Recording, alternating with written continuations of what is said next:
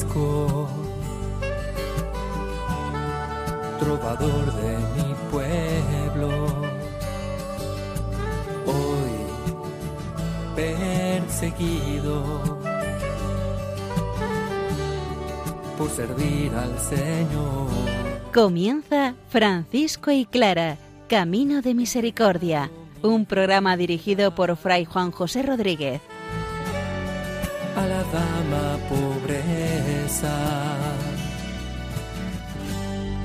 para poder estar más cerca de Dios. Yo, Clara.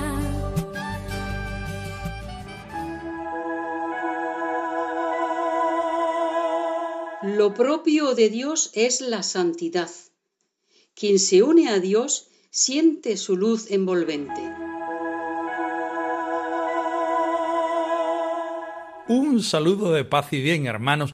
Nos asomamos al sepulcro de San Francisco no para encontrarnos con un cadáver, sino con la fuerza de Dios que sigue viva en San Francisco. Santa Clara nos invita a reconocer que el Padre Celestial se dignó a iluminar su corazón y su vida, sobre todo en el regalo de la persona de Jesucristo nuestro Señor. Escuchemos una vez más la palabra del Señor, que ella sea nuestra invitación más perfecta para encontrarnos con la vida del Señor.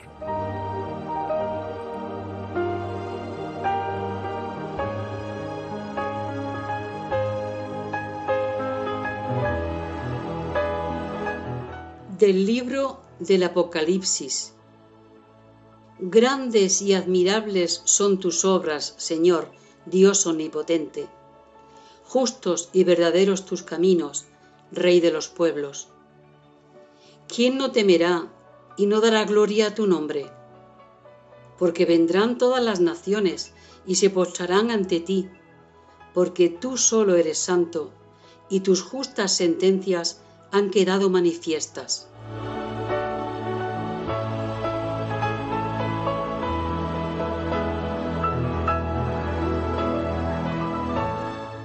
Estamos estudiando el capítulo 15 del Apocalipsis, uno de los cánticos del Nuevo Testamento.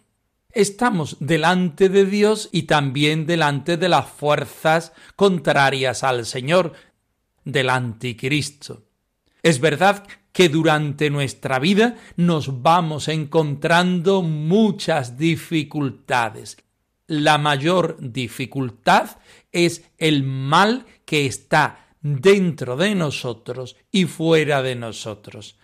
La dificultad mayor es la propia muerte. En Cristo nuestra muerte ha sido vencida porque el Señor Jesús ha resucitado y Él nos da nueva vida. Evidentemente, este texto, como todos los anteriores y los que vendrán, es un texto escogido por nosotros por conveniencia. Estamos delante del sepulcro de San Francisco. No ha vencido la muerte en él. Lo que vence es la victoria del resucitado. Y como tal, Francisco, el que en su vida ha seguido de manera perfecta los pasos de quien es perfecto, Jesucristo nuestro Señor, ahora después de su muerte, todo el que se acerca a este sepulcro se encuentra no con un cadáver, sino con la presencia y la gracia del Señor.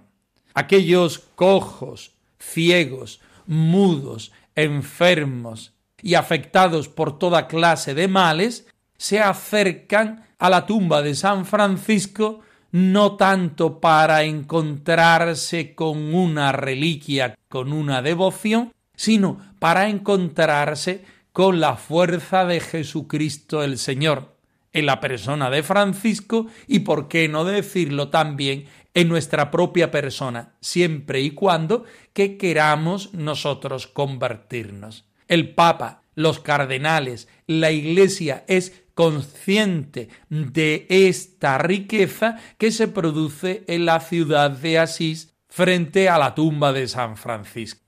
También nosotros, de una manera espiritual, nos acercamos hoy a esa fuente de vida y de encuentro con el Señor que nos sigue propiciando San Francisco de Asís. Grandes y maravillosas son tus obras, Señor Dios Todopoderoso. Justos y verdaderos son tus caminos, Rey de los santos, Rey de los santos, Rey de los santos. ¿Quién no te temerá, oh Señor?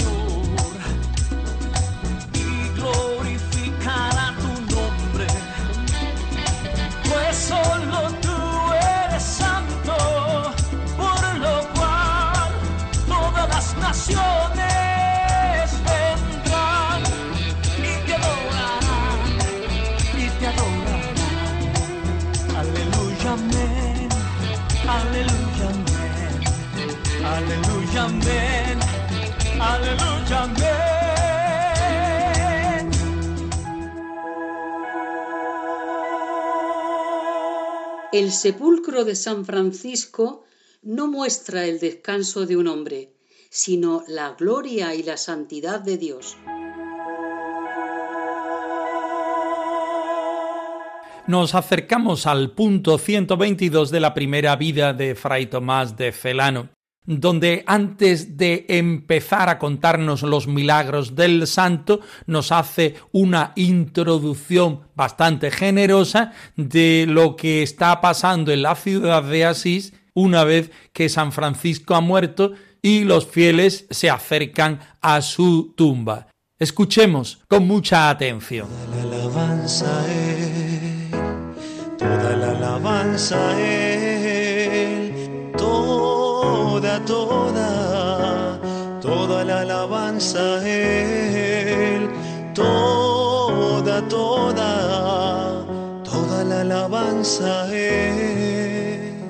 También sobre su sepulcro tienen lugar frecuentemente nuevos milagros y a medida que aumentan las peticiones, se va alcanzando preclaros beneficios para almas y cuerpos.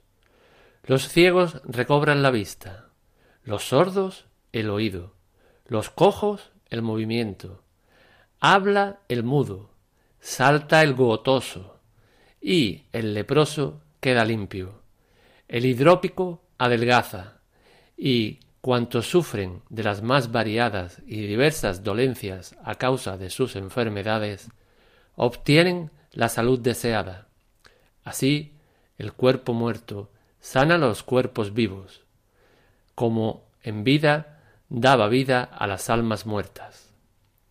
Tales maravillas llegan a conocimiento del romano pontífice, pontífice supremo, guía de los cristianos, Señor del mundo, pastor de la Iglesia, ungido del Señor, vicario de Cristo. Gózase y exulta, se regocija y alegra al ver que en su tiempo y mediante el hijo de sus entrañas, a quien tuvo en el regazo, alimentó con la leche de la palabra y crió con manjares de salvación. La Iglesia de Dios se rejuvenece con nuevos misterios, pero con antiguas maravillas. Llegan también a oídos de los demás custodios de la Iglesia, pastores de la Grey, defensores de la fe, amigos del esposo, coadjutores suyos, puntales del mundo, los venerables cardenales. Se congratulan con la Iglesia, comparten su gozo con el Papa, glorifican al Salvador, que con suma e inefable sabiduría, por suma e incomparable gracia, con suma e inestimable bondad, escogió lo necio y despreciable del mundo, para atraerse a sí todo lo poderoso. Los escucha igualmente y aplaude el orbe entero. Y todos los príncipes, padres de la fe católica, sobreabundan en gozo y quedan colmados de santa consolación. Toda la alabanza Él, toda la alabanza a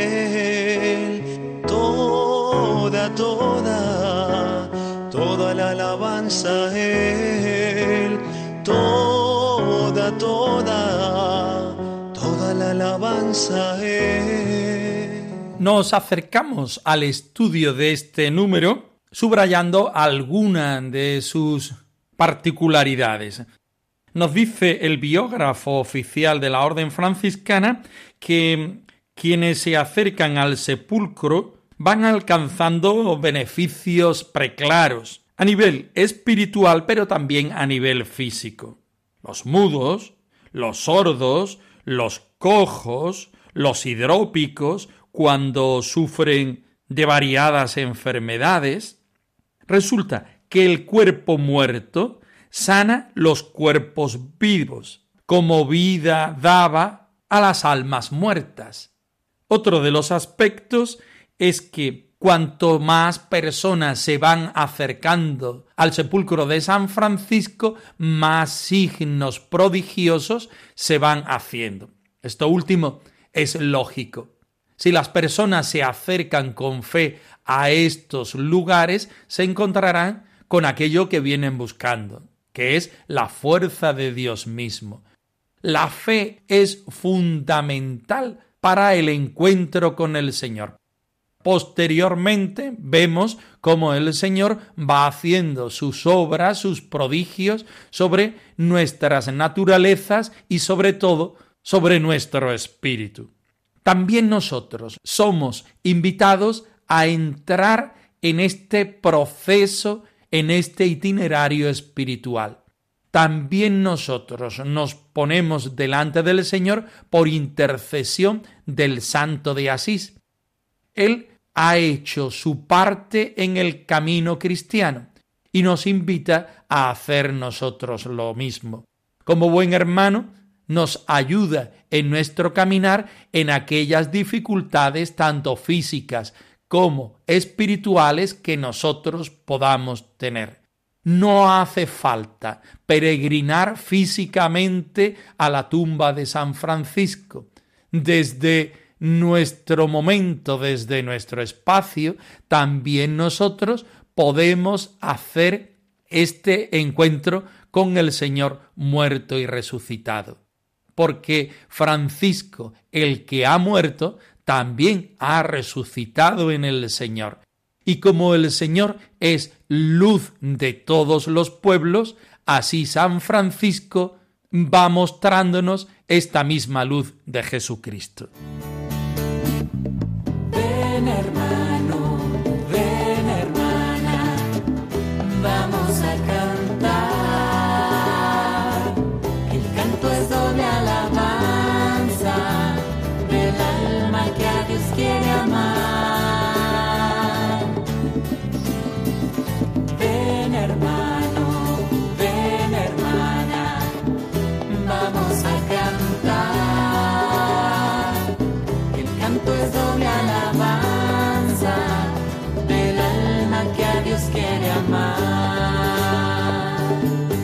A continuación, Fray Tomás de Celano nos hace caer en la cuenta que también el Papa y los cardenales eran conscientes de este movimiento. Vayamos por partes.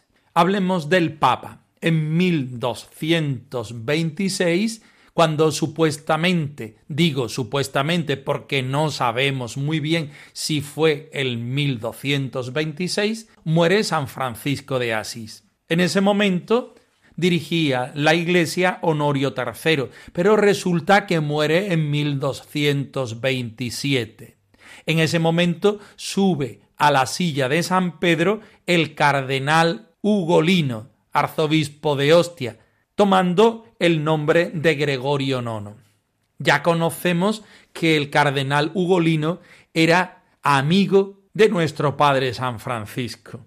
Y el biógrafo nos lo hace ver en estas líneas. Gózase y exulta, se regocija y alegra al ver que en su tiempo y mediante el hijo de sus entrañas, en este momento el biógrafo hace ver que San Francisco es hijo espiritual del cardenal Ugolino y lo trata con palabras y expresiones muy cariñosas.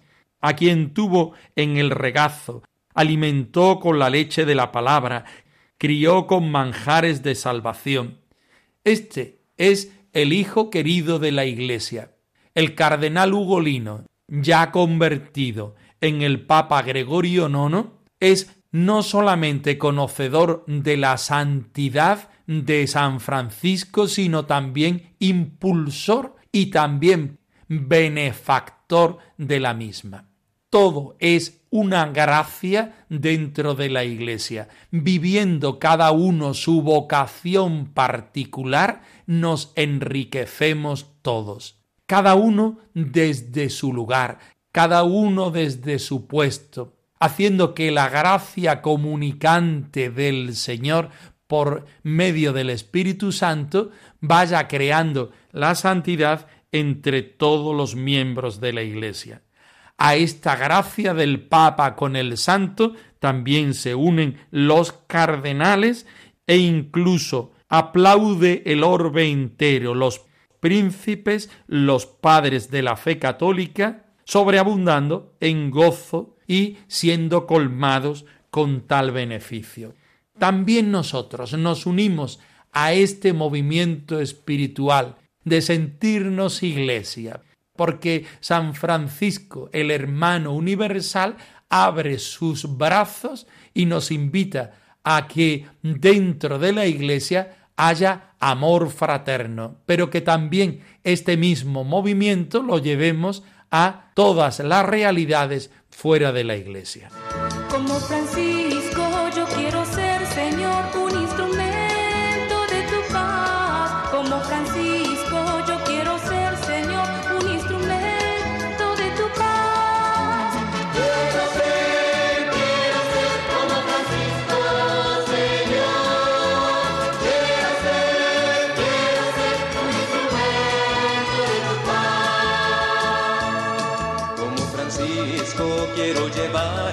Al pobre hombre que está abandonado, dar alegría al que esté triste, al corazón la paz de Cristo enviado.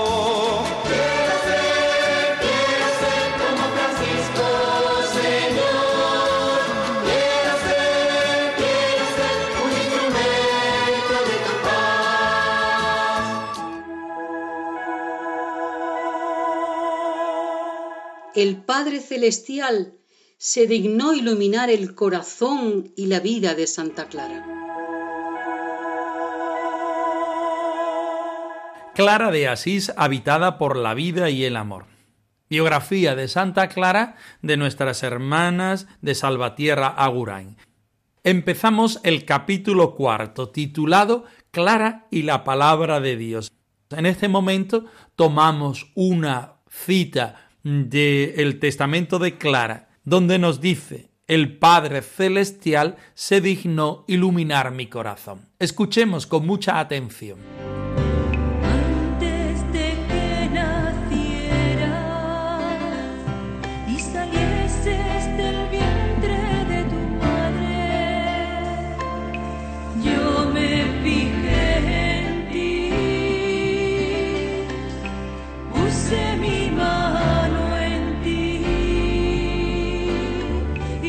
El Padre Celestial se dignó iluminar mi corazón. Del Testamento de Santa Clara. Cuando Clara recuerda su vida, la mirada se le va a Dios Padre, el Padre Celestial. Ha descubierto con asombro que Dios nos lo ha dicho todo en Jesucristo, y desde ese momento su amado Jesús es continuamente luz y fuego en el corazón. Ha vivido con el corazón iluminado, acogiendo el obrar y el decirse de Dios en Jesús. Ella siente que todo lo ha recibido del Padre de las Misericordias, y que en Jesucristo su Hijo, su palabra, lo ha encontrado todo. Clara, desbordada, sobrecogida por este amor desmedido de Dios, ya sólo puede vivir en obsequio a Él. Su existencia se convierte en escuchar, acoger y vivir de ese Jesús hecho palabra de Dios. Por ello su vida es continua respuesta. Yeah.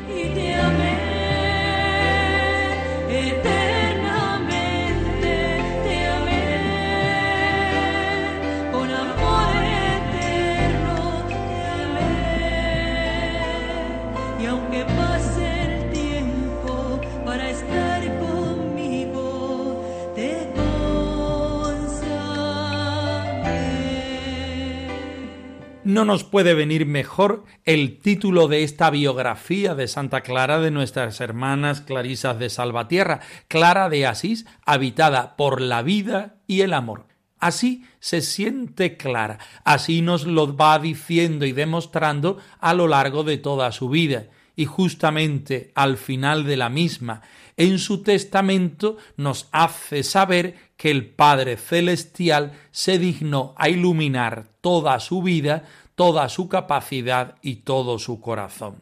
Clara al final de su vida recuerda y hace memorial de todo lo que el Señor el Padre de las Misericordias, como a ella le gusta llamar, ha hecho a lo largo de su vida. Clara descubre con asombro cada día cómo es amada por el Dios omnipotente, altísimo y bondadoso, el que nos ha regalado, porque es Padre, a nuestro hermano Jesucristo, que para Clara, además de ser hermano, y de crear el don de la fraternidad, también se convierte en el esposo y el dador de todos los bienes. Jesús es continuamente, diariamente, en todo momento, para Clara y para las hermanas de todos los tiempos, luz y fuego en su corazón. Siente como Jesucristo ilumina su corazón y desde ahí es capaz de iluminar todas las realidades de la tierra, empezando por todas las personas. La misión de Clara en la Iglesia es alumbrar con la luz de Jesucristo. Un proyecto bien ambicioso, pero Clara no lo hace desde las distintas actividades pastorales, sino Clara lo hace desde la contemplación con el Señor. Puesta a los pies de Jesucristo el Señor, ella siente que todo lo ha recibido del Padre de las Misericordias. Por eso su respuesta mejor, más bonita y más sencilla es contemplar a Jesucristo el Señor, Jesucristo el Esposo. Toda su existencia se convierte en una escucha prudente y contemplativa de la palabra del Señor, que se hace vida, que se hace carne, como en María, hoy en nosotros. Jesucristo, que es la palabra de Dios, es el esposo, es el que nos invita a que desde nuestra contemplación lo demos a los demás como el regalo más preciado. Seamos capaces hoy de sentir este regalo, de acogerlo y convertirnos nosotros también por nuestra contemplación regalo para los demás. Basta con amar, basta con sentir que el amor es fuente de plenitud para el corazón.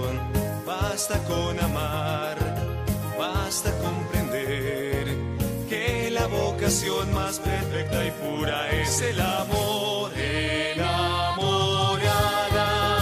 enamorada, enamorada, Clara está enamorada. Francisco y Clara arroba radiomaria.es. Os dejamos la dirección de nuestro correo electrónico por si queréis poneros en contacto con nosotros en algún momento. Nosotros nos despedimos no sin antes ofreceros la bendición del Señor resucitado al más puro estilo franciscano. Que el Señor os conceda la paz y el bien, hermanos. por servir al Señor. Han escuchado en Radio María Francisco y Clara, Camino de Misericordia, un programa dirigido por Fray Juan José Rodríguez. a la dama pobreza para poder estar más cerca de Dios. Yo